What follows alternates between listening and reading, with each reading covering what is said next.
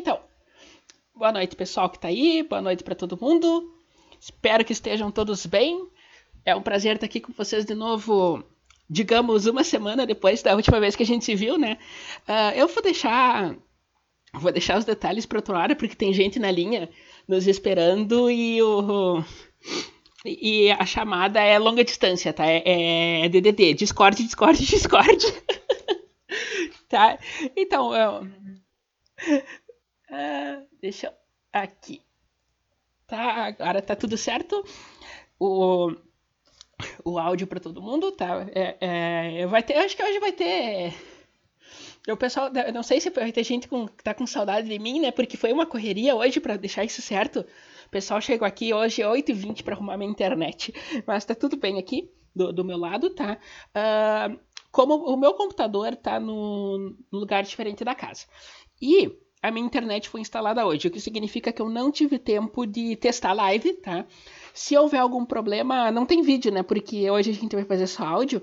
Se houver algum problema de, de corte, coisa assim, por favor, o pessoal que está no, no, chat, por favor, me avise, certo? Então, queria agradecer a todo mundo que está aqui, as pessoas que estão que tão, já, já chegaram e as pessoas que vão chegar. Tá? É, é um prazer imenso estar aqui com vocês hoje, depois de uma semana de, de ato meio que forçado e por causa dessas questões internet e tudo mais, tá?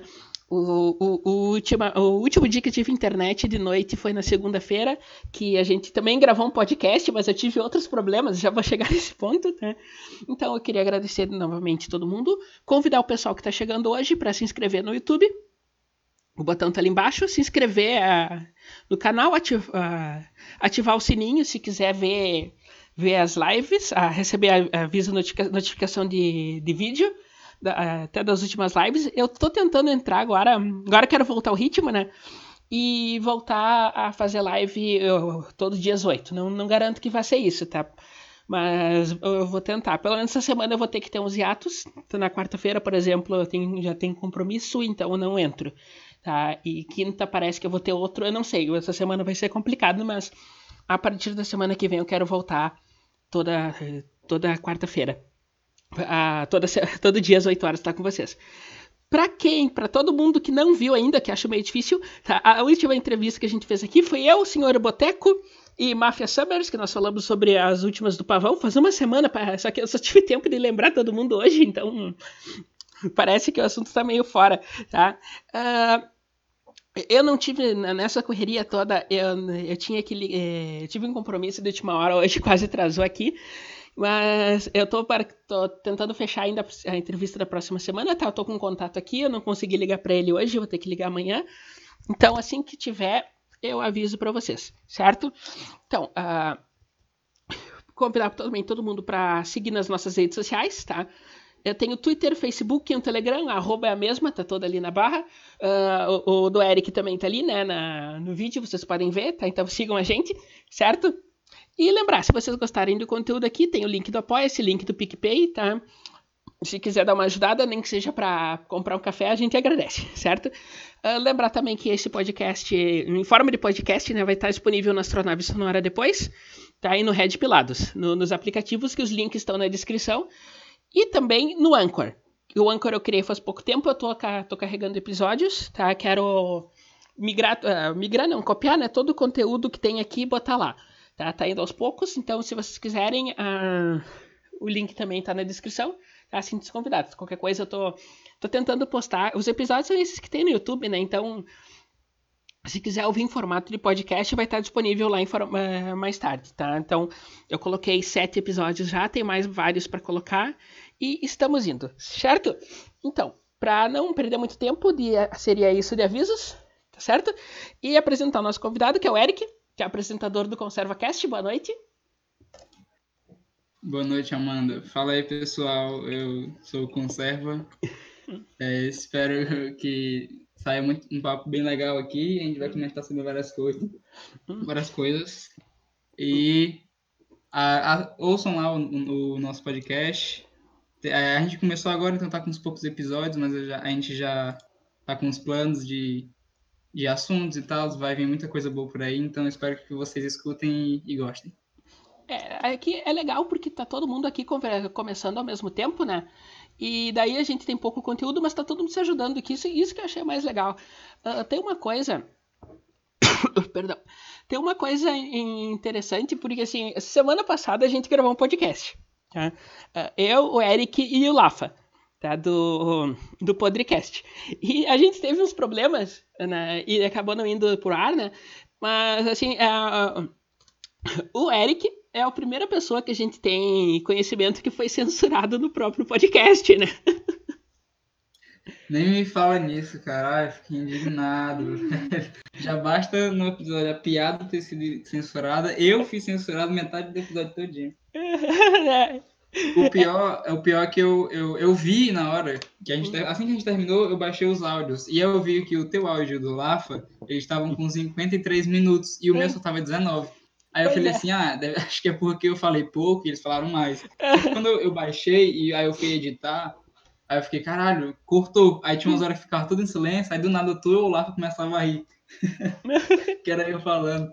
Aí eu fiquei muito indignado. Ah, Mas aí não. vai dar certo a gente, a gente gravar outro aí. É, e vai ter piadas, né? Isso. né? Pelo menos ficou, ficou, a, ficou o meme para as próximas edições. Exatamente. Uhum. Espero que eu não seja censurado de novo, porque esse foi o cúmulo. Uhum. Então, Eric, para começar assim, uh, a pergunta, né? Quem é você? Uh, de onde você é? O que você faz? Como você se descobriu conservador? Essa história que básico. Bom, eu sou eu sou do Nordeste. E por aqui, assim, todo mundo sabe, né? Que o Nordeste é, é meio complicado, né? E uhum. tal, meio bandeira vermelha. Mas por onde eu moro é mais PDT que, uhum. que manda aqui nas paradas. Mas aí beleza. Quando. Aí tu quer que eu, eu fale quando é que eu, eu me identifiquei conservador, é isso? É, me conta um pouco da, tua história. É, foi assim, final de 2014 para início de, de 2015, eu era um pequeno mancebo. Hum. eu usando a internet, ainda sou, mas era mais ainda.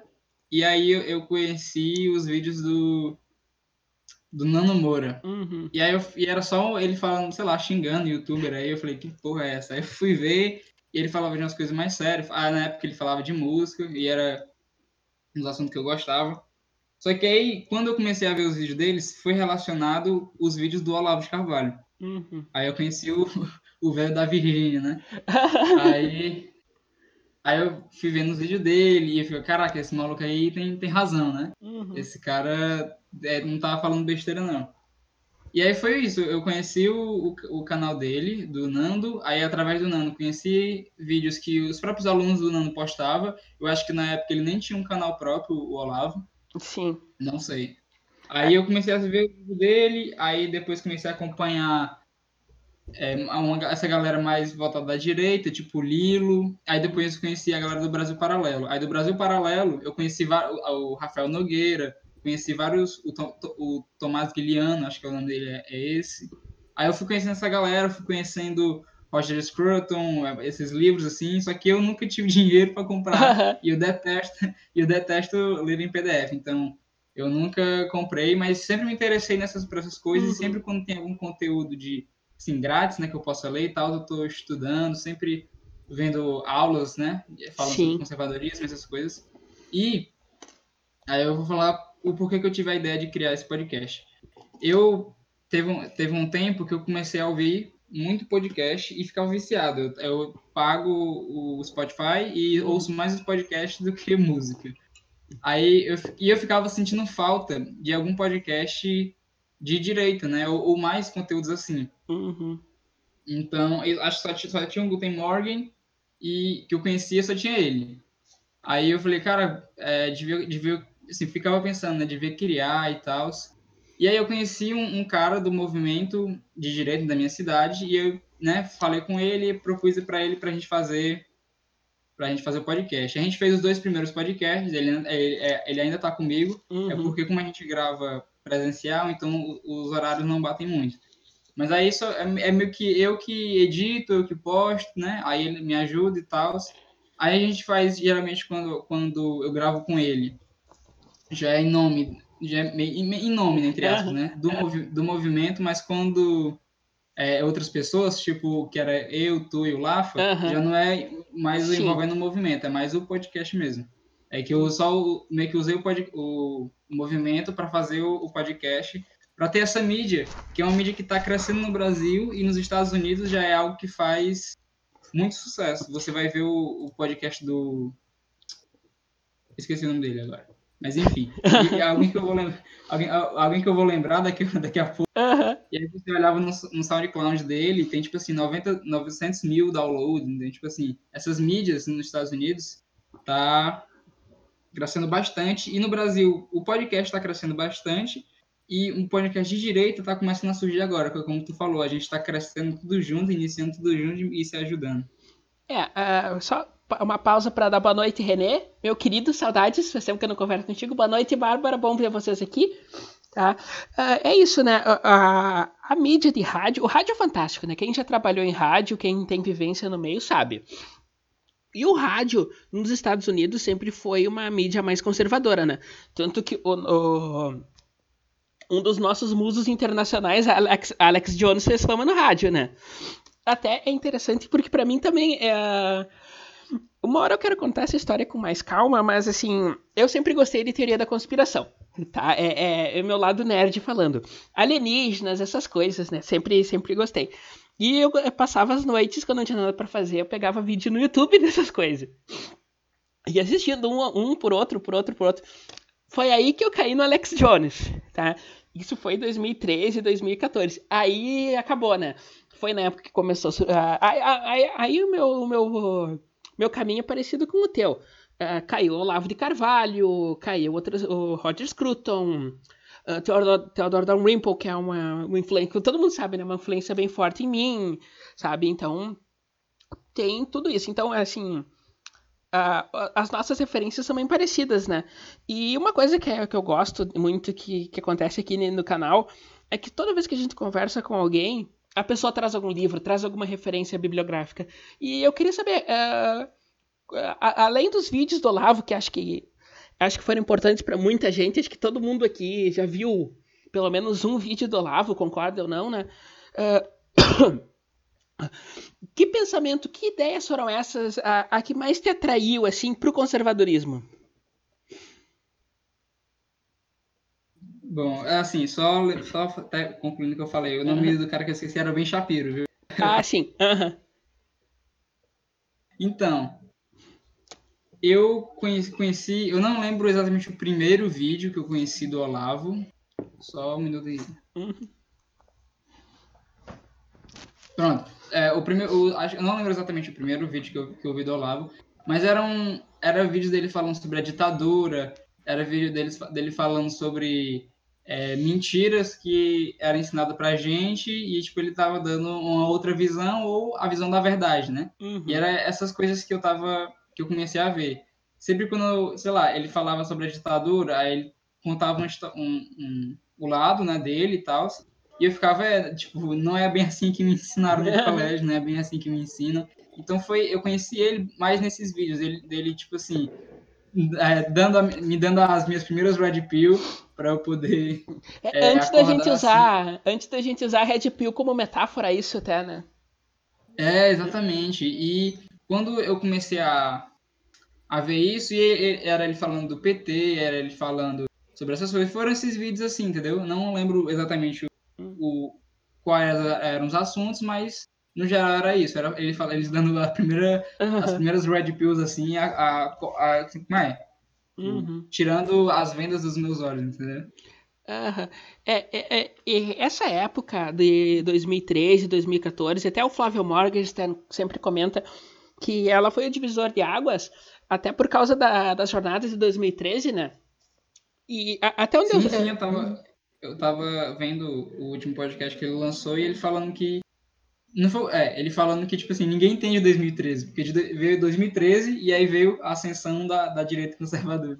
Pois é, é assim, o, o, é, minha experiência, né, o que que eu, o que que eu acho que aconteceu, é, é opinião empírica, tá, tem pesquisadores que explicam isso melhor, tá, mas 2013 foi tão confuso, tão confuso que as pessoas começaram a procurar fontes alternativas, porque as fontes de mídia tradicional, que na época eram hegemônicas, não estavam dando conta de explicar. uh, o meu caso, por exemplo, é, é, foi aí que eu comecei a ler um cara que hoje todo mundo detesta. Tá? E eu não vou dizer que não tenha certa razão, porque eu também meio que me decepcionei de uns tempos pra cá, que é o Reinaldo Azevedo. Então, a minha redibilização começou com o Reinaldo Azevedo. Tá? Até o ponto que eu ultrapassei ele na, no conservadorismo, digamos assim. Tá? Você sabe as críticas, eu não preciso explicar. Tá? Uh, já mencionei aqui uh, uh, erros que. Uh, não digo erros, mas sabe, omissões que ele fez que ele não deveria ter feito, esse tipo de coisa, tá? Então. Outra hora eu entro me melhor nesse assunto, mas o meu. O, a minha redpilização começou aí. Tá? E daí foi na época que lançaram o mínimo, eu comprei o mínimo, li o mínimo, fui indo, Roger Scruton, agora, agora graças a vocês eu, eu tô lendo Chesterton, já li Mises e assim vai, né? Então, uh, tem isso. Uh, eu não sei como é que foi a tua jornada né, nesse sentido. Tu falou que não leu muita coisa, né? Foi assim, de livro eu come, comecei a comprar agora. Tipo, eu comprei o do Roger Scruton, comprei o do George Orwell, comprei. Não que ele seja um exemplo de conservadorismo, mas uhum. é um livro a, a ser estudado. Comprei do Chesterton também. Uhum. Mas eu sempre li artigos, sempre li notícias, sempre li essas pessoas que estão no meio conservador. Sempre li as postagens do Olavo, sempre li as postagens do Rafael Nogueira. Essas pessoas eu acompanho na internet, acompanho seus artigos. O Paulo Cruz, que a galera também não gosta muito dele, mas tem alguns artigos que eu gosto. Eu o sempre Paulo... acompanhei essa. Uh, não, continua. Não é? Pode continuar. Ah, tá.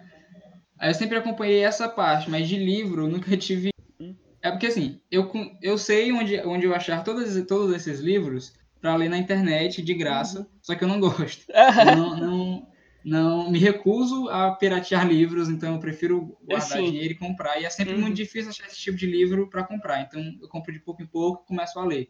Então uhum. eu comecei a comprar livros agora, mas lendo sobre essas coisas já, já leio há muito tempo. O, o é, Instituto Burke, Sim. o MBC, sempre leio o site deles e tal. É, não, o comentário que eu ia fazer é que o, Paulo Cruz tá devendo uma entrevista, tá? Ah, ele, tá é, é não, ele tá me devendo. tá, ele já falou que vinha, tá, eu não, não consegui.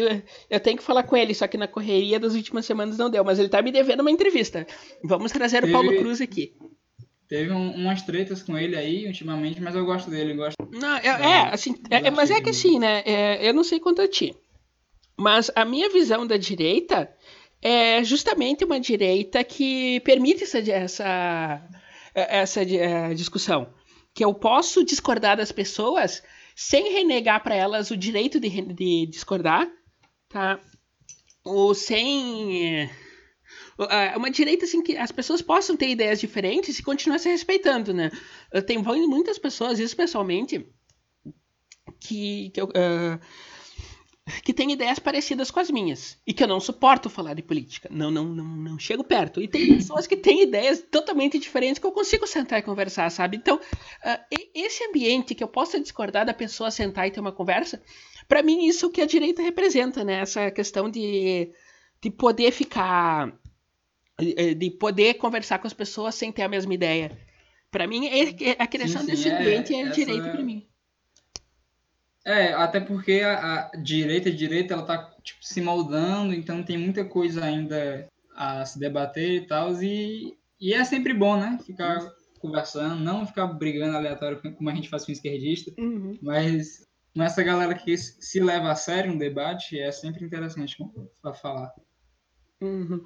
É, tem uma coisa que o Olavo fala no, no mínimo, se eu não me engano é no mínimo, eu não lembro se é no mínimo ou no, no imbecil coletivo. Agora eu vou dever isso para vocês, mas é o Olavo, tá? Isso, isso é certo. Que. Perdão. Quando a gente conversa, por exemplo, eu e o Eric estamos, estamos tendo uma conversa, certo? E nós, nessa conversa, nós seguimos certas regras, regras de cordialidade e tudo mais, certo? Então, assim, se ele falar algo que, que eu não concorde, por exemplo, uh, uh, eu não vou xingar ele e vice-versa, sabe? Tem essas, tem essas regras, tá? E é, se a gente começar no, a achar alguma coisa que algum assunto que nós dois não, tenhamos opiniões totalmente contrárias, a gente pode até debater, Mas sem, sem ofensa pessoal, sabe? É, é debate de ideias, argumentos. E quando você faz isso com um esquerdista, não, o objetivo dele não é te ganhar no argumento, o objetivo dele é te humilhar. Certo? Então ele vai manipular as regras para você nunca conseguir ganhar. Um exemplo disso e, e, que eu quero trazer numa live outro horário com mais calma para não perder tempo aqui, é manipulação de linguagem. Você fala uma coisa, ele diz que aquilo que você falou não significa o que você sabe que significa, sabe? Então tem isso. Uh, então quando a gente conversa aqui, nós estamos, nós estamos eu e ele, quando eu converso com outra pessoa, quando vocês conversam com alguém, sempre tem essa questão do nós seguimos certas regras, nós estamos uh, uh, seguindo essa ordem. Nós queremos criar essa ordem em que todo mundo possa conversar. E que é algo que daí, quando a gente passa para outro lado, não existe isso. E quando eles falam entre si, eles não têm, eles não buscam o não, uh, eles não buscam entender a pluralidade das ideias. É sempre a, a convencer, encontrar a ideia certa e divulgar, e disseminar pela seita. Não, não sei se fui, fui bem clara nisso. Sim, sim. É, tá falando da, da galera do outro lado, né? Sim, sim. A, a, diferença entre os, os lados. É, o que eu vejo muito é que parece que eles vivem numa, numa, Eu não gosto de falar essa palavra bolha, mas é numa bolha da realidade uhum. que não representa a realidade. Só que por eles terem tomado vários espaços, principalmente o espaço cultural, uhum. essa, essa falsa visão da realidade parece ser muito grande e, pra, e como eles veem isso em tudo, entre aspas, parece ser a, a, realidade. Então, eles não ficam querendo procurar a verdade, eles só ficam, eles chegam, é, só, com, só conversam com quem eles concordam em tudo, ou pelo menos só falam naquilo que eles concordam, e aí ficam, tipo, é, massageando o ego do outro, dizendo, não, você sabe isso, eu também sei, a gente, nós dois sabemos sobre esse assunto. E aí, quando eles entram em, em choque com a realidade, eles ficam sem entender, fica, uhum. sei lá, fica, não sabe o que está acontecendo. O que de certa forma também explica essas várias várias matérias que o pessoal tem feito com o Olavo, né? Uh, vamos tentar explicar o Olavo de Carvalho para quem nunca nunca leu antes, para quem não sabia de onde é que veio o Olavo. Porque assim, para nós nós temos essa influência do, do Olavo, que a gente já conhece, já consome as ideias dele faz anos, faz uns 5, 6 anos, por aí. Tá? Mas tem gente que só ouviu falar do Lavo de Carvalho com a eleição do Bolsonaro. Então fica essa dúvida: quem é esse velho, sabe? Quem é esse velho que surgiu do nada sim, sim. e tá falando e tá falando as coisas? O que é porque assim, o que eu vejo é que teve na, isso na época do, do Bolsonaro, né? Teve sim. aquele teve, tem aquela parte da direita que é uma parte ainda um pouco mais restri restrita, que é uma galera que conhecia o Olavo, que era uhum. Olavete, assim, se quiser falar desse jeito, uhum. que ali é, lê, entendeu? Vai atrás das coisas, lê Roger Scruton, lê gente que é contra né, as ideias de, os ideais próprios, lê gente que é a favor também, para é, enriquecer e ficar nessa, nesse estudo, pra, é, nesse estudo. Mas tinha muita gente que estava com o Bolsonaro que, sei lá, era, era só o pai de família que não, não tinha meio que tempo assim para estudar, tinha o, o tempo que ele tinha era para dar dinheiro para poder bancar a família e sustentar a família.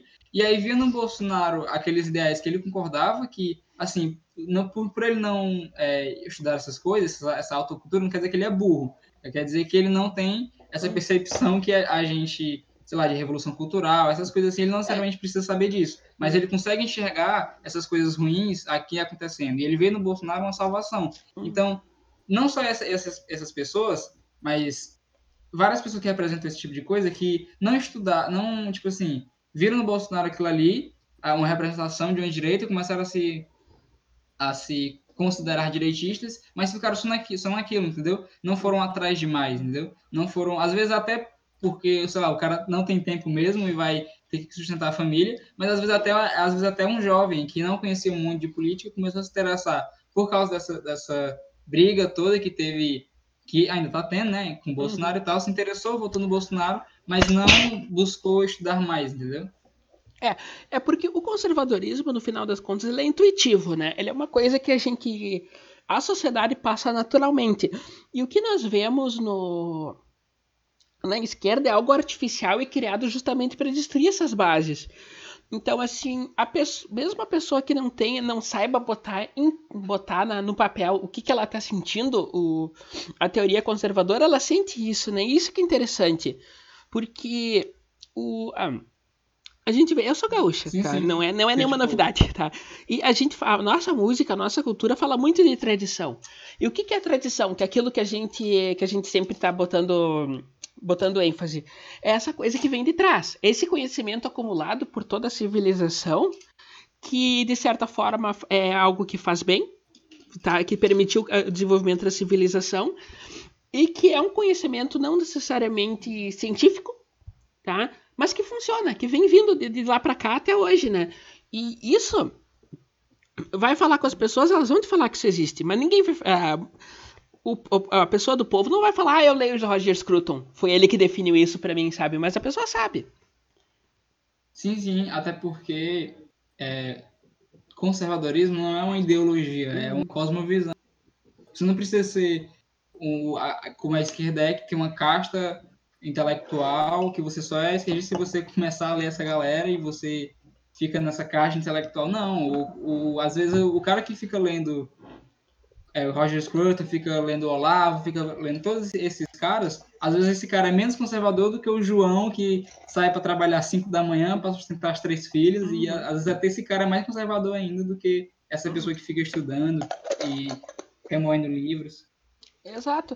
Uh, tem uma outra diferença que a gente vê bastante. Eu vi um eu vi um tweet, isso faz meses, eu não vou lembrar agora de quem que é. Tá? Um, quando saiu, eu já mencionei isso aqui, Uh, uh, quando saiu o, o, documentário do, uh, do Brasil Paralelo, se não me engano, que foi censurado, né? E aí teve uma matéria num desses sites de esquerda que o título era o seguinte: aquele documentário sobre a ditadura, sabe? E Sim. aí o... tinha uma matéria de um site de esquerda que o título era mais ou menos o seguinte: Eu vi o documentário do Brasil Paralelo para você não ter que assistir. Tá? tá aqui o que aconteceu para você não ter que assistir. E eu vi um tweet eh, falando sobre, sobre essa matéria que era o seguinte: a diferença entre a esquerda e a direita é que é o seguinte: a, a direita fala, leia Marx. Tá? Uh, leia, sei lá, o, leia Gramsci, leia, leia Trotsky. Leia, faz tempo que eu não leio, mas eu, eu volto e meia pego pega um, uma, uma, carta do Marx, alguma coisa assim para ler, né? Porque tem essas coisas é lixo, mas tem que saber, tá? é, e tem que ter, tem que ter base, tem que ler as coisas para saber que merda é essa. Tá? E, o, e a esquerda não, é aquela coisa, isso aqui é proibido, você não pode saber. Tá? Porque aquela é aquela hum. é aquela frase, né? Tipo, comunista é aqueles que leram Marx e não entenderam. Uhum, exatamente. Ah, então tem isso, sabe? O a gente não tem esse, não tem medo do é, medo do marxismo, tá? Porque a gente sabe, a gente lê e critica, não tem não tem meio termo, é, meio termo não, não é bem isso que eu quero dizer, mas tipo, não tem problema, sabe, em consumir e criticar, tá? Ao contrário deles que estão sempre nos censurando.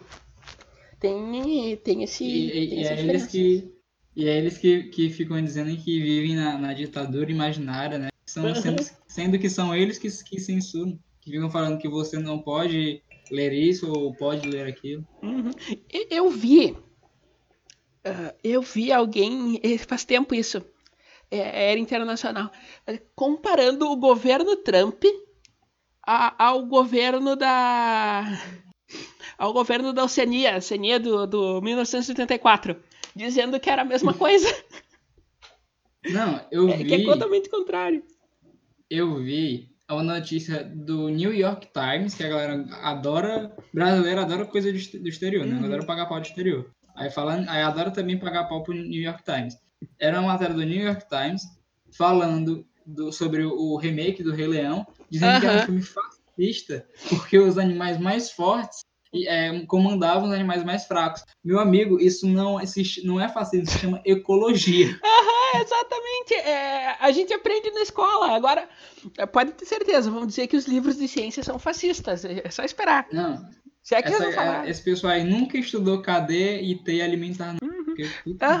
Sabe que teve casos, já que a gente tá falando nesses exageros, teve casos de, de pessoas, né, que é, só de sacanagem resolveram criar sites de sites falsos de, de progressismo nos Estados Unidos. E eles começavam a inventar bobagem, né? É, usando a retórica progressista. Ah, sei lá, é, não sei o que é machismo, é, isso aqui é preconceito, esse tipo de coisa, mas era tudo inventado, né? Os caras faziam pra de sacanagem. Sim, e, satirizando. Uh -huh. E o cara, o cara deu uma entrevista ao dono do site, eu vou ter que catar, não lembro o nome do site. Ele deu uma entrevista. Enquanto, enquanto tu vai lembrando aí, isso aconteceu aqui, aqui com o Ciro ano passado. Não sei se, se, se tu viu isso, hum. mas tu conhece o Falha de São Paulo, né? Sim. Pronto. O Falha de São Paulo, ele postou uma notícia ano passado que era assim: Paulo Guedes disse que irá privatizar cu de curioso. e aí tinha uma, uma entrevista do Ciro falando sobre essa notícia. Só que ele falando como se fosse real. Tipo, ele acreditou, ele nem viu que tinha escrito ali falha de São Paulo, nem para ter esse trabalho.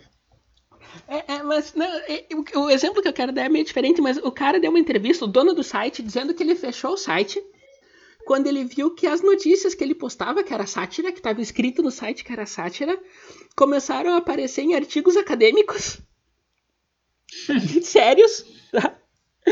E o. E ele não conseguia mais inventar coisa engraçada, porque tudo que ele inventar, ele ia pesquisar nos outros sites, nos sites sérios, e tinha coisa pior. É, eu, vou catar isso uma hora pra. A gente acha, acha absurdo, mas, tipo assim, aqui no Brasil a gente tem uma filósofa de esquerda defendendo o assalto, né? Uhum. Então é aquela coisa. A gente tem. Uma que fugiu do debate, né? Sim, sim, uhum. com o Kim Kataguiri. A gente tem artista de teatro que em toda a peça fica defendendo o. Não é Lenin, de, de, dizendo que Lenin uhum. é, tem que ser revisto, e isso não sou só eu que falo, uhum. é, o, é o Roberto Alvim, e ele é um dos maiores dramaturgos, inclusive foi censurado só porque, só porque disse que o Bolsonaro não merecia levar, ter levado a facada. Uhum. Ele foi altamente censurado. E, quem, e ele que fala muito disso, que é, no meio artístico, teatral e tal, muita gente fica falando que tem que rever Trotsky, que tem que rever Lenin. Uhum. Então, essa galera é muito maluca. E fica nessa, nessa... Porque fica assim, tem essa casta intelectual, né, que, que sei lá, lê Trotsky, lê Lenin, e fica nessa parte só nessa, no campo das né? ideias. É, fica tipo no campo das ideias. E aí tem esses guerrilheiros, né? Que leem essas pessoas que leem Trotsky. Só que essa galera vira uma, uma desordem. E isso, é, esse é o objetivo da, é, da Revolução Cultural, criar uma desordem no povo. Uhum. E aí, com essa desordem, a gente vê, é, como esse que tu falou, o cara por é, satirizando, criando notícia falsa, é, colocando só os estereótipos, e a galera colocando em artigo de, de, de faculdade, não sei o quê. Uhum, é, e é uma coisa, eu tenho. Uh, uma vez me perguntei, isso faz tempo, tá? Antes do canal até. Me perguntaram no. No Curioscat, maldito Curioscat, o, se eu li algum site, uh, assisti algum canal de conservadorismo, de conservadorismo estrangeiro, né, para indicar. Eu até falei na época que tava sem, não estava acompanhando nada, que era verdade, mas eu tenho. Eu, te, eu tenho alguns aqui que, que me. Que me, que me interessam, que eu acompanho quando posso, tá? Eu, vou, eu quero fazer uma lista e passar para vocês. E tem uns que, ele, o, que eles pegam e eles leem papers feministas. Papers publicados, tá? Já, já comentei isso uma vez. Eu vou, eu vou, eu vou organizar uma hora uma lista só dessas coisas. E, e eles e, e, pesquisam. Uh, esses dados que a gente vê que, que é muito citado de, de em, em, artigos, algum dado de referente a estupro, algum dado referente a feminismo, tudo. Então eles pegam e vão atrás das referências, vão atrás das referências para ver de onde é que esse dado se originou, sabe? Então tem essas pesquisas nos mostrando, o, inclusive, a, a como é que tem a, a é, infiltração no, no, no, meio acadêmico, né? Isso, isso aí tem que trazer uma hora com mais calma. Tá? Então, é, é, é, é complicado essas coisas. É o que teve com aquela. aquela como é? Aquela notícia do movimento gay da Bahia, dizendo Sim. que não sei quantos tantos gays morriam, só que tu fazendo uma conta, é, tipo, morria mais mais gays do que brasileiros que existiam no Brasil. Uhum. Ampliasse assim a conta. Uhum. É, é, tinha uma.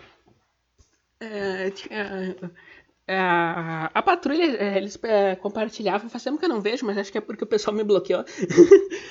uma imagem dizendo que. A, a cada tanto. Eu tenho ela no celular, mas não tem como pegar agora. Dizendo que a cada tanto tempo o morria uma pessoa trans no Brasil. Tá? Então, beleza. Lá foi a Amanda, pegou a estatística, começou a fazer a matemática, né? Porque é um pouco da matemática do segundo grau que eu lembro. Então, eu comparei hum. os dados e descobri que morre. Morria menos gente. É, Para ter uma ideia, eu precisava sair na rua 60 vezes, segundo esse número, para ter a mesma chance de ser assassinada que qualquer outra pessoa, sabe? Então era, era muito. É, é, é, é estatística é, muito privilegiado. Privilegiado. Uhum, então, tá valendo não, a pena. Tinha, tinha uma. Tinha, né? Tinha uma estatística falando que não sei quantos segundos uma mulher era estuprada, não sei quantas horas aí. Uhum. Só que se tu fosse ampliando, tipo, fazer a de um ano, depois fazer. É uma regra de três simples. Uhum. Depois fazer, sei lá, de cinco, de dez. Daqui a pouco tinha muito mais mulheres sendo estupradas. Tipo assim, chegava no nível que todas as mulheres do mundo serem estupradas. Não teria no Brasil! é, é, manipulação de estatística é algo muito, muito Não, complexo. Mani manipulação de estatística é muito usado e eu, e eu digo isso porque assim, eu estou ainda no, estou no final, hum. mas ainda estou no meio escolar e a galera acredita nessas coisas é, confia como se fosse a palavra de Deus, entendeu? É, então assim, isso é, ainda. É, assim, aquela coisa, né? É, é, difícil tu ter um senso de proporção. Né? Então, se eu falo. O... Se eu falo que 100 pessoas vão ser assassinadas na tua quadra, na quadra onde tu mora. É bastante. Certo? 100 pessoas na tua cidade. É bastante. 100 pessoas no país. É relativamente pouco, né? É pouco. Mas é, é hum. difícil para é, para a pessoa ter essa proporção. Porque quantas pessoas tem no Brasil? 200 milhões, se não me engano, né? Então, o que, que é sim, 100 sim. pessoas? E, tipo, é, é, uma, é uma. É uma. Como é? Essa tática de, de usar dados, essas coisas, é algo muito covarde, entendeu? Porque às vezes é muito difícil tu. tu é, mesmo querendo ir atrás, é muito difícil conseguir encontrar uma, uma fonte ou algo que consiga desmentir ou comprovar. Então tu fica meio naquela, será que é isso mesmo? Ou uhum. será que eles estão fazendo só de. só por pura narrativa, entendeu? Uhum. Eu vou dar um exemplo que eu vi na TV aqui. Ano passado, antes da eleição, o... os dados de assassinato, a, a medição deles é feita a partir de número de assassinatos por 100 mil pessoas, porque é óbvio que vai ter mais crime num lugar com população maior, certo? Então, por esse dado, são Paulo é um dos, um dos estados mais seguros do país, embora os números absolutos sejam altos em comparação com os outros, mas é óbvio porque tem mais população, né?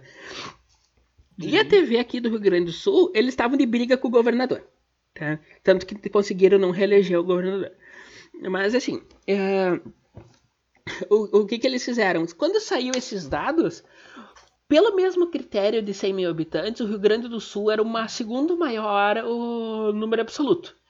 Então eles ignoraram a proporção por, por, população e deram os números absolutos na TV só para dizer que o estado não era seguro.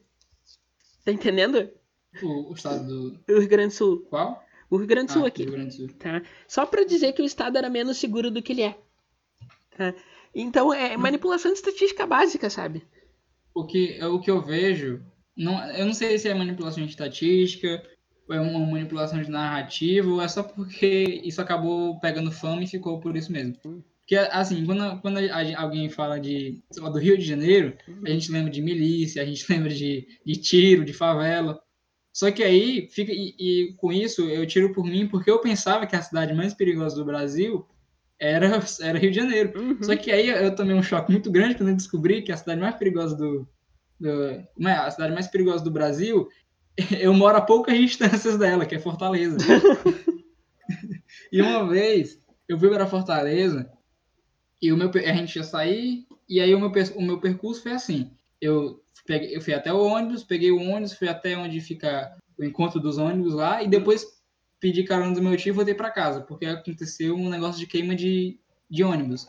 Só no período em que eu fui sair da, da casa onde eu estava para a parada de ônibus, tinham queimado dois ônibus. Pois é. Quando eu cheguei até onde estava o encontro dos ônibus, né, que eu esqueci agora o nome, é, tinham, tinham queimado quatro ônibus, não, tinham queimado seis. Quando eu voltei para casa, tinham queimado oito. Eu fiquei, caralho, isso aqui foi no tempo de uma hora. Eu fiquei, meu Deus, essa, essa cidade é um caos. O que é que o pessoal tá falando de, do Rio de Janeiro, entendeu? E, assim, a gente vê que o estado do Ceará é o estado que é sempre, na mídia, ele é visto como assim, nossa, é as mil maravilhas e tal. Só que, cara, Fortaleza é, é, um, é uma cidade de lama, porque vive morrendo gente, tem esses, é, esses acontecimentos de, de ônibus pegando fogo direto, Uhum. que protesto dos bandidos, onde é que já se viu? Pois é. desse? Assim, é assim, o Ceará é num mar de lama, mas o que eu vejo é que o Ceará é pintado na mídia como algo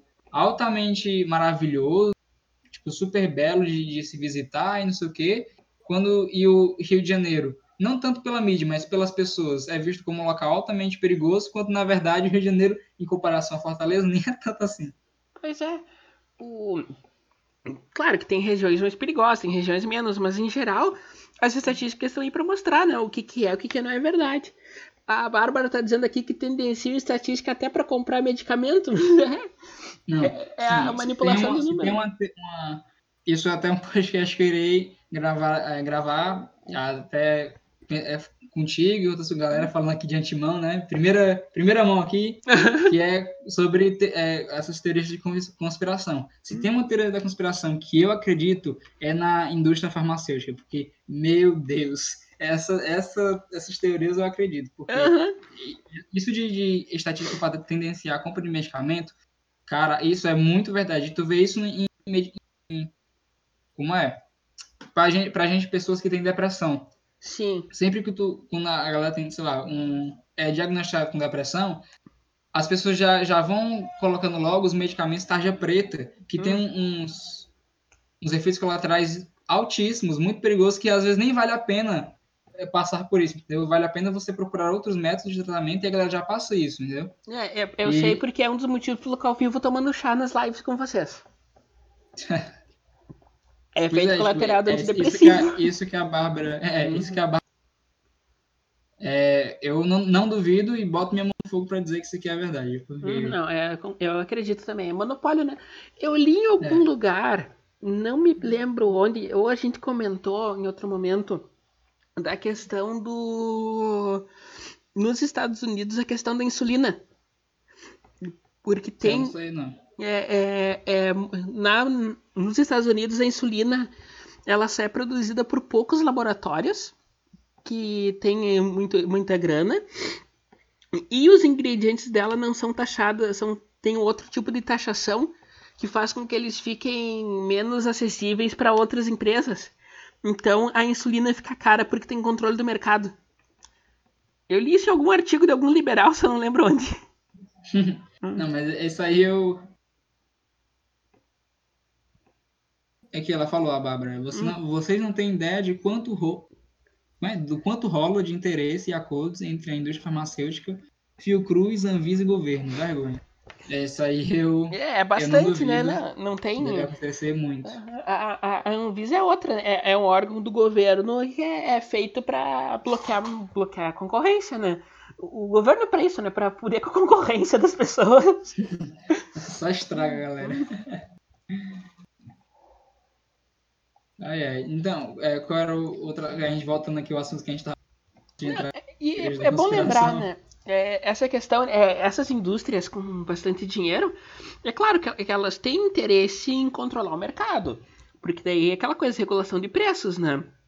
O, o- até o, Uhum. próprio, o, o próprio Bitcoin sofre disso, porque a partir do. Eles têm uma cláusula que o, a partir de um momento que uma única entidade tenha controle de mais de 50% do Bitcoin, quebra o mercado. Porque eles podem regular o preço. Então, as agências, esses bancos grandes de Bitcoin, os especializados, né? Eles têm cláusulas entre si que impedem que um deles controla, tenha monopólio, porque estraga o mercado. E, e, mas aí foi feito para isso, né? É, mas só para dar um exemplozinho básico de como o, a concentração de, de recursos estraga o, o princípio de concorrência, de livre mercado.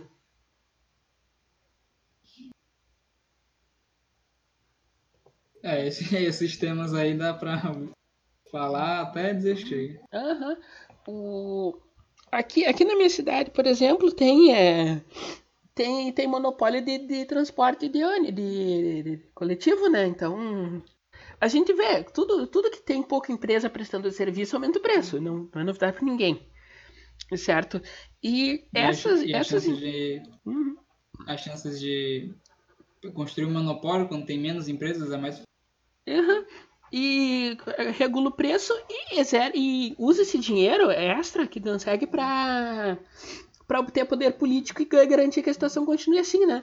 O que é aquilo que a gente sempre fala do establishment.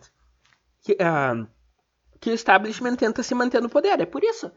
É porque todo. todo toda burocracia tem alguém ganhando dinheiro por trás. Concurso público, por exemplo. Tá? Ah, pensa quantas pessoas uh, não, não, ganham dinheiro com, não necessariamente no concurso, mas com o concurso. O, impressão de documentos, uh, uh, cursinho para alunos, esse tipo de coisa. Pensa, isso que a Bárbara está dizendo, pensa quanto dinheiro essas coisas não rola por trás. E só dificulta a vida da população. Deve ter toda uma economia por trás disso. Que... Uhum, tem, tem gente ganhando dinheiro. Agora, eu li em algum lugar que um dos deputados que foi contra o pacote de, de abertura do Bolsonaro era dono da Positivo. E que interesse ele vai ter em abrir para a população? É claro, né? Uhum. Pô, se pelo menos o, o produto da Positivo fosse alguma coisa, né? Pois é. Uhum. As pessoas falam de, de, produto competitivo brasileiro, mas não tem, não, não existe isso. É, pouca, é poucos produtos que, ca, que tem, caem, né? Cara. E mesmo assim, é, mesmo com essa taxação, as pessoas ainda preferem pagar muito, muito mais caro não, mas assim, preferem pagar mais, não um pouquinho mais, para ter um computador melhor do que comprar um positivo. A positivo uhum. virou piada, virou sinônimo de computador ruim. Sim, eu comprei, há anos atrás, eu tava com pouca grana e eu comprei um tablet. Custou 200 reais. É. Durou uma semana e quebrou. Era o tablet brasileiro. É, sempre... Rachou a, a tela, não funciona mais. Acabou. Qual era a marca? É, nem lembro, sabe? Apagou da minha memória. Não merece existir. Deve ter falido. Ah, tá? Aí eu, liguei, eu liguei pra eles. Pensando, é, esses, hum. Essas marcas aí sempre de brasileiro que faz iPad, iPad não. Hum. Que faz tablet sempre dá problema uhum. logo. É, aí eu, eu liguei para eles, para suporte, para ver quanto custava trocar a tela. Não, é 100 reais. É metade do preço. Porra. Boa noite, Amy.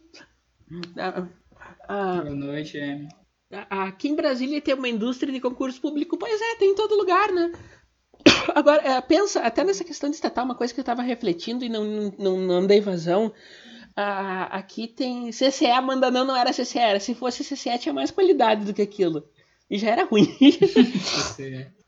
E uh, uh, pensa quantas uh, essa questão de, de, de empresa estatal. Uma das estatal aqui de transporte público fez um fez um concurso agora no último fim de semana e tinha um pessoal estudando pegando apostila, aquelas apostilas grandes, 500 páginas, sabe? Eu vi que eu vi essas apostilas, li um pouco delas, inclusive. Tá? E o pessoal se matando para estudar cargo faxineira. Caralho, só para ser funcionário público. Né? Para ser funcionário público. Tá? Funciona... Funcionarismo público. Uhum. É, aqui por onde eu moro, eu acho que eu já, eu já falei isso em algum podcast aí que eu gravei. Mas, assim, político aqui não é o único motivo. Mas um dos motivos por ele ser eleito é porque ele fica prometendo um concurso público. Eu já vi professor, eu gosto muito dele, mas isso que ele falou foi uhum. pai. É, ele falou, era um professor de empreendedorismo. Ele falou que Tipo assim, ah, eu, eu gostei do governo dele, gostei do, do mandato dele, porque ele fez muito funcionar, é, fez muito concurso público. Falei, Porra, meu amigo. tu é como professor de empreendedorismo, tá me falando isso? Pois é, aí a gente. Aí a gente estranha, né? Ó, todas essas marcas brasileiras pegam os Xing Ling mais safados e colocam é, não. É, é, é, esse tablet que, que eu peguei, é, colocam só a marca exato. É, esse tablet que eu peguei, ele era não, é, não tinha vidro especial para tablet. Tá? Ele tinha vidro comum. Então rachou para de funcionar. Foi só isso que aconteceu. Sabe? Não era. O, o, o meu, o meu celular. Hum? Diga. Não, pode falar, pode concluir que eu falo. O meu celular que eu tô agora é um celularzinho capenga, tá? Tem uns 4 anos. Não, tem 3 anos que eu tenho ele, tava, tava aposentado. Meu celular quebrou, tive que pegar ele. E ele tá com a tela rachada. Só que ele funciona. Tá? Então, aquele lá, ele deu uma, um pequeno crack e parou de funcionar. E era 100 reais pra trocar. Não. Tipo, não dá. Tipo, tipo é, 100 reais não, não vai dar. É, tipo assim, eu. Como é? Eu quero, quero fazer faculdade de engenharia da computação, né? Uhum. Inclusive estou estudando para isso. E aí eu, já me, é, como é, pesquiso sobre o meio e tal. E assim, eu não tenho tanta propriedade para falar, mas para pesquisar eu sei. Infelizmente, o Brasil, o foco do, da galera que estuda essas coisas de engenharia da computação, ciência da computação, o foco dela não é criar, por enquanto, pelo menos por enquanto, não é criar tipo, um computador assim, de marca brasileira, até porque não, não tem incentivo, entendeu? Então, se não tem incentivo, eles também não se interessam. Então, o que tu, vai, o que tu mais vai ver nessa galera que faz essa parte de engenharia, de engenharia, ciências envolvendo a computação, é que ou ela vai criar, se a, se a pessoa for empreender, o que acontece muito, ela vai criar microserviços que não necessariamente vai ser precisa, precisa de alguma coisa, vai ser, vai ser necessário algo que você já tem, tipo um computador, um uhum. celular, não vai ser preciso criar alguma coisa um, não vai ser preciso criar um, um computador brasileiro, um celular brasileiro, ou ela vai para o exterior, que é onde a galera incentiva a criar um, um celular novo, um Sim. computador novo. O Brasil ele não tem um incentivo e, é, logicamente, os brasileiros não se interessam por fazer isso. Então, o foco do brasileiro, quando tem incentivo, é mais em fazer o aplicativo, ou fazer um, um, uma empresa de microserviços, essa coisa. Não tem um foco em construir um computador, em construir um celular. Por isso que essa, essa taxação não tem sentido, vai ser até melhor, que até como a, a Amy falou, que essas marcas pegam Xing Ling, agora as marcas poderiam pegar marcas é, americanas, que estariam mais baratas. Uhum, de qualidade, né? E o... E tu vê como o mercado se autorregula, né? Mesmo, né? Mesmo com, a, com as limitações. Nessa questão mesmo uh, de, de, informática, uh, por que, que eu vou querer comprar, criar um celular novo se eu vou ter que concorrer com a Apple? Que chance eu tenho, sabe? Sim, não, não tem. E, não tá... tem um incentivo assim. Hum? Então o que, que o pessoal faz? Eles criam sites, criam serviços, criam. Ah, o que tem. Criam muito no Brasil rede social pequena, sabe? E específica. Tá? O é próprio um nicho. O, uhum. o próprio Orkut, o famoso o Orkut do Orkut, sabe? Ele saiu do, do Google e criou uma rede social nova, sabe? Tá ganhando dinheiro com a própria rede social. Tá? É legal que você... o exemplo que a gente tem, o exemplo que a gente tem no nosso meio é, é o, o Astronave Sonora, né? Exato. Que criou uhum. esse é, esse agregador de podcast, é, tipo, é um nicho. Ele não precisou criar um, um MP3 para poder as pessoas comprarem e ouvirem a gente. Ele ah. a, utilizou já o celular que a pessoa tem só fez o, o programa, entendeu? Programou, inclusive acessem, porque é muito bom. Até porque se eles criassem o MP3 novo, ninguém ia comprar. Simples assim. É, exatamente. Uhum. Tipo, já, já tem todo um mercado consolidado estrangeiro aqui uhum. que, por incrível que, por incrível que pareça, se, se abrissem, né, é, tirassem a taxação, uhum. as chances de poder se criar uma, um, um, sei lá, um computador brasileiro de qualidade, um celular brasileiro seriam muito maiores, porque a, o mercado americano, é, europeu, viria com mais facilidade para cá porque não teria tanta, tanta taxação. A taxação de jogo, de coisa, é absurda. Um jogo em lançamento custa uns 300, 400 reais. Quais são as pessoas que têm 300 e 400 reais para gastar num jogo que, se não for um RPG, vai durar umas 20, 60 horas no máximo, entendeu? Uhum, não, tem, é. não é todo mundo que tem isso. A própria Nintendo saiu do país por causa disso. Não valia a pena. Parou, pararam, eles pararam de vender e... coisa aqui, é só importado hoje em dia. E por isso que os produtos são caríssimos uhum. aqui da Nintendo. Uhum. É, é, nessa questão de livre mercado, eu sempre lembro que uh, tu vê como, uh, como as regras do livre mercado funcionam mesmo com as limitações, né? Pega, por exemplo, a greve dos caminhoneiros, que eles forçaram o governo a criar uma tabela de, de tabela de frete para ganhar mais, né? Porque o problema, o grande problema uhum. dos caminhoneiros é excesso de oferta. E excesso de oferta por pouca demanda abaixa o preço, todo mundo sabe, tá? então o que acontece? Caminhoneiro, tinha muito caminhoneiro para pouca demanda, então o frete baixava, tá? O, o que, que eles fizeram? Obrigaram o governo a botar uma tabela de frete. Então todo mundo tinha que seguir aquela tabela. O que, que as empresas fizeram? Criaram suas próprias, seus próprios uh, seus próprios comboios de transporte tá? e não pagavam frete. Então ninguém. ninguém Os caminhoneiros fizeram aquilo para ganhar mais, ganhar menos. É, é interessante ver como o livre mercado funciona. É o que, o que a gente vê, tipo, no, nos Correios, né? Que todo mundo fala mal, que demora a entregar. E quando tava, tava tendo a notícia de que a Amazon viria para teriam entregas, assim, de de tipo assim, de dois dias, entendeu? Tu uhum. compraria em dois dias já tava lá. Quando, e pra, pra, isso assim, é uma empresa. Imagina se tivesse estariam concorrendo, entendeu? Sim, a, a, a Amazon e outras empresas, uh, eles estão estudando entrega por drone. Sim, sim, é, eu já vi isso, cara. É muito, é muito à frente do tempo. Ah, é um, eles, é um, eles criaram. É, assim, é, é um, é, um grande drone que que sai, assim, parece uma nave alienígena, e hum. dentro desse drone só tem drones pequenos que vão entregar. Hum. Tem uma.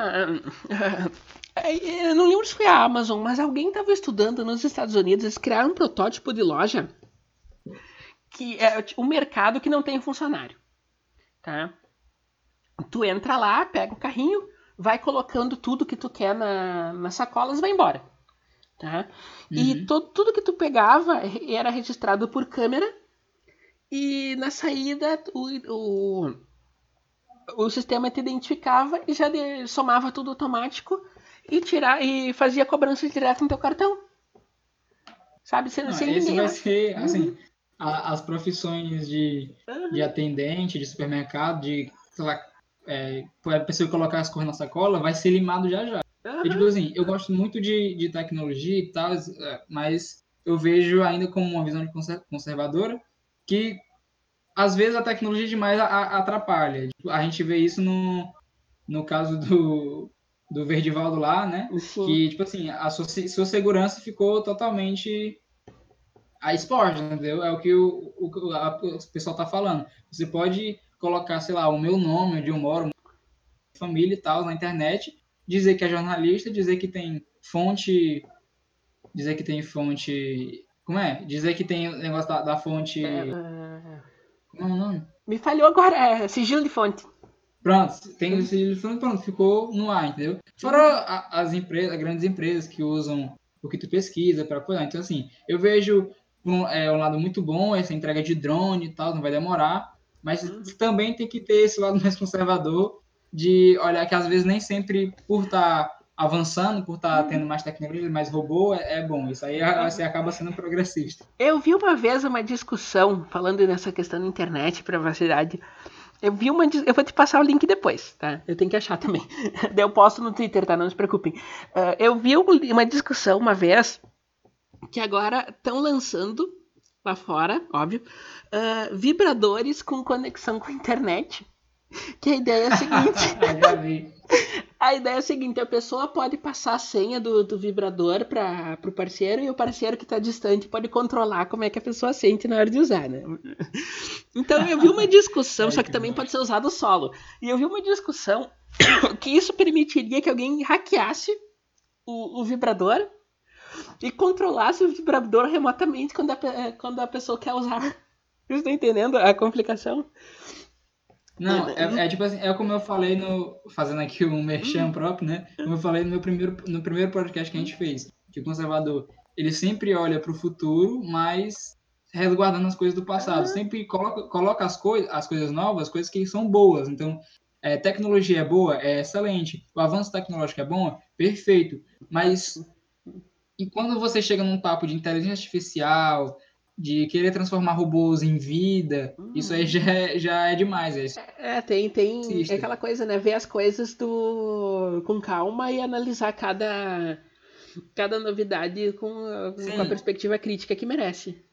É, exatamente. Por exemplo, eu tava vendo um podcast é, do. Aí, peraí. Eu tava vendo um podcast falando sobre carro autônomo, né? Uhum. Que agora você. Isso, ele assim, que já tem até o nível 3, né? Isso não existe até o nível que seria o carro 100% autônomo, uhum. por causa de, de legislação de, do país e tal, enfim. Aí eles estavam só teorizando e tal. E, era um, e é um podcast bem progressista. E eles estavam falando que, nossa, tomara que surja logo, porque é, o humano só faz besteira, não sei o quê. Literalmente colocando os humanos como lixo, os robôs uhum. como perfeito, entendeu? É, é, tipo assim, daqui a pouco eles começam a dominar tudo, esses negócios, e, e aí o humano fica escravo, fica escravo né? Uhum. Não, mas tu sabe... Nesse... Não, mas aí só concluindo. Aí eles aí assim, ah, beleza, né? A primeira parece algo muito bom, você não precisa mais, tipo, ficar prestando atenção, se você estiver com sono, você vai, pode dormir e tal. Até certo ponto, eu concordo com o carro autônomo. Mas aí, se for 100%, as, as chances de, de alguém hackear o, o teu carro e causar um acidente e você não poder controlar nada são ah. muito maiores, entendeu? É tipo Sim. assim, é algo que você tem que ponderar, entendeu? Avanço tecnológico é bom, mas em certos aspectos, inteligência artificial, querer transformar um robô em, um ser humano, da, da cidadania para essas coisas, transformar o que não é ser humano em ser humano, uhum. já é algo que não se deve entrar nesse mérito. Uhum. Uh, tem o, o, o, Alex Jones tem uma bica com carro autônomo porque é o seguinte. Uh, quando eles estavam desenvolvendo a tecnologia do carro autônomo, eles chegaram em situações em dilemas éticos. Por exemplo, o... se o carro está na, tá na programação dele, ele entra em conflito que ele vê, por exemplo, alguém, ah, uma família de quatro pessoas atravessando a rua numa hora que não pode, tá? Que o carro vai passar.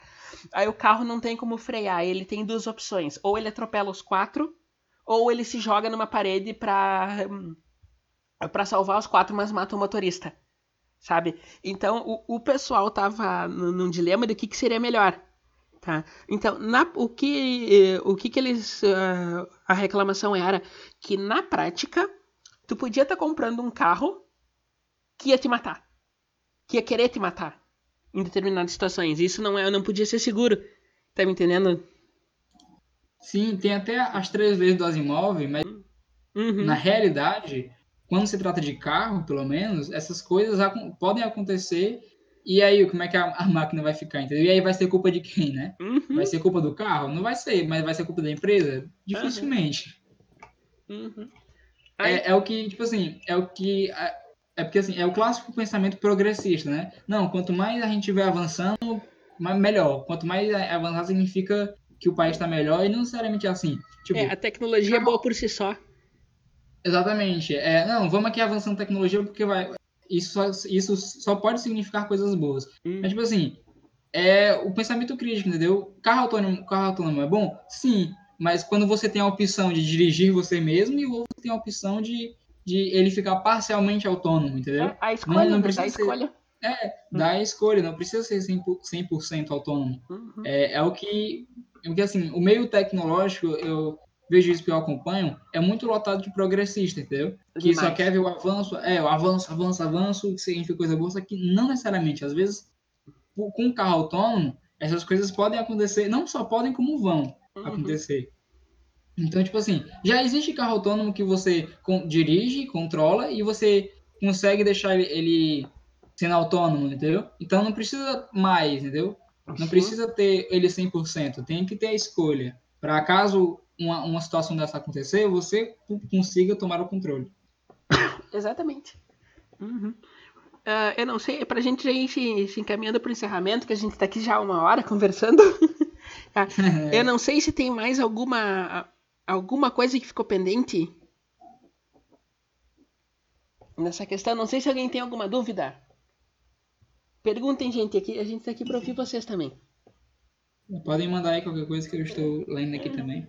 Tá. Só falando aqui o que a, que a Anne falou um pouco um tempo atrás, né? Ela falou assim, BR, BR é atrasado demais. Uhum. Pergunto por que em pleno 2019 temos frentistas.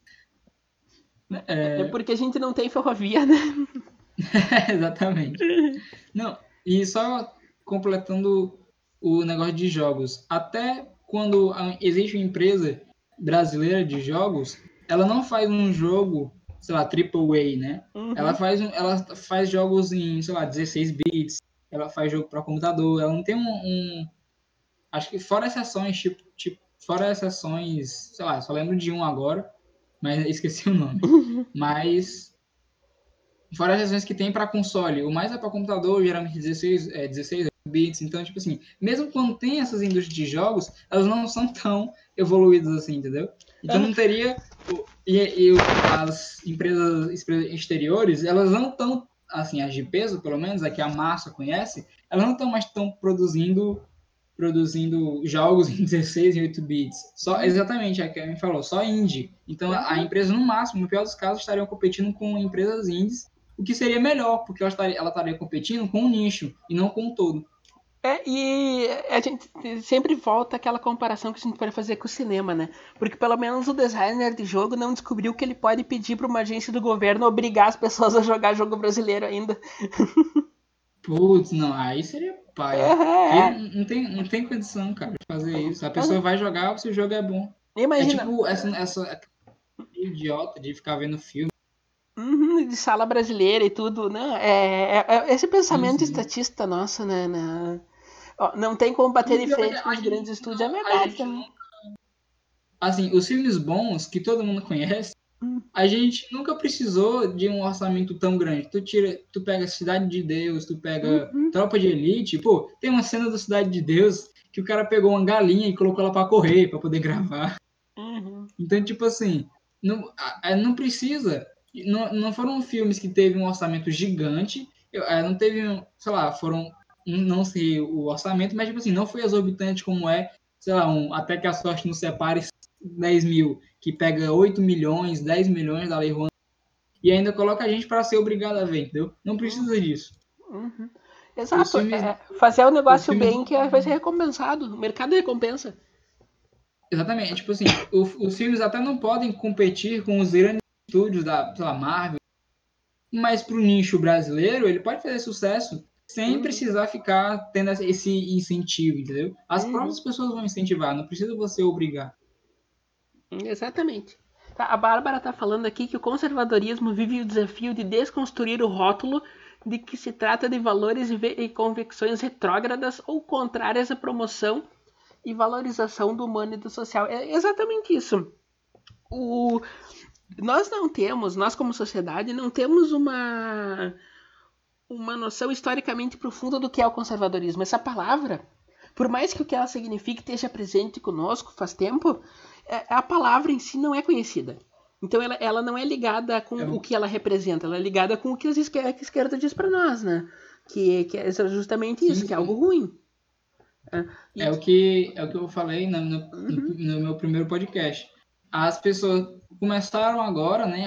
Agora sim, a entender sobre isso, começar a procurar para estudar. Uhum. Só que desde muito tempo atrás, em, sempre em algum filme, em algum em alguma notícia, uhum. em, sei lá, em alguma em algum, em algum livro falando sobre alguma sociedade que maltrata a mulher, sempre vai ter a palavra a sociedade que, sei lá, maltrata a mulher. Sempre vai ter. Eles são um país conservador. Ah, sempre. Sempre coloca essas, essas, essas palavras essas palavras-chave uhum. em associando com coisas ruins, com coisas que são retrógradas. Então, para mudar isso na cabeça das pessoas, vai ser bastante difícil e está começando a mudar. Então, é por isso que tem toda essa leva conservadora está surgindo. Mas é por isso que é, é difícil e sempre está rotulada, como a Bárbara falou, a coisas com, com retrógradas ou contrárias, ou, ou sei lá, cheias de ismos. É aquilo que o, que o Flávio Gordon chama de marcação, né? tudo que é ruim eu vou associar com coisas que eu quero que sejam vistas como ruins. É, é comum isso, sim, é só, pra, só ler na, na mídia até tem, tem vários exemplos. perfeito. Uhum. Então, então gente, uh, acho que a gente já estamos aqui faz uma hora e quinze, né? Vamos, vamos dar uma encerrada, porque tem coisas para fazer ainda. A noite, a noite é uma criança para nós, né? Então tem sempre que estar tá, tá trabalhando. Eu vou sair daqui e vou trabalhar outras coisas também. Uh, então, pra gente, a gente encerrando, eu queria agradecer ao Eric por estar aqui. Tá, a gente tá, tava tentando não, marcar isso. É. a gente tava tentando marcar isso faz tempo, era para sair ontem, não deu problemas, sabe? A gente gravou um podcast semana passada, eu tava sem luz em casa, tive que gravar por 4G, aí deu os problemas dele. Uma coisa engraçada que aconteceu, eu, uma hora a gente conversando sobre coisas aleatórias depois da gravação, e eu comecei a falar, falar, falar, e ninguém me ouviu, fui ver, tava com o microfone no mudo. Sabe? Então... É, se autocensurou aí. É, é, essas coisas acontecem, né? Então, assim. Uh, queria agradecer ele por estar aqui. Eu espero que a gente que eu possa aparecer no dele mais cedo ou mais tarde. Se ele tiver desesperado trazer alguém, só me chamar. tá, então uh, estamos aí, tá? Uh, sigam ele, tá? O, o, arroba dele tá na tela. Que, quem, não, quem não tá vendo o vídeo, só tá ouvindo, tá na descrição depois, tá? Uh, Agradecer a todo mundo que está aqui. Se você chegou aqui e não conhece o canal, por favor, se inscreva. Se quiser, se gostou do, do conteúdo, ativa o sininho para ver. Já tem o arquivo também com todas as outras entrevistas, com, os outros, com as outras lives, tudo. Tá tudo disponível, tá? Não, não, não tem. Não estamos escondendo nada de vocês. Tem todos os links relevantes tá na descrição. Talvez tenha um outro faltando, eu adiciono depois, tá? Por, me perdoem.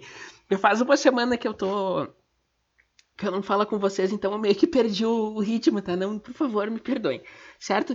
Tem as redes sociais, tem todas na, na descrição também: Twitter, Facebook Telegram. Uh, agora, com calma, no fim de semana, o.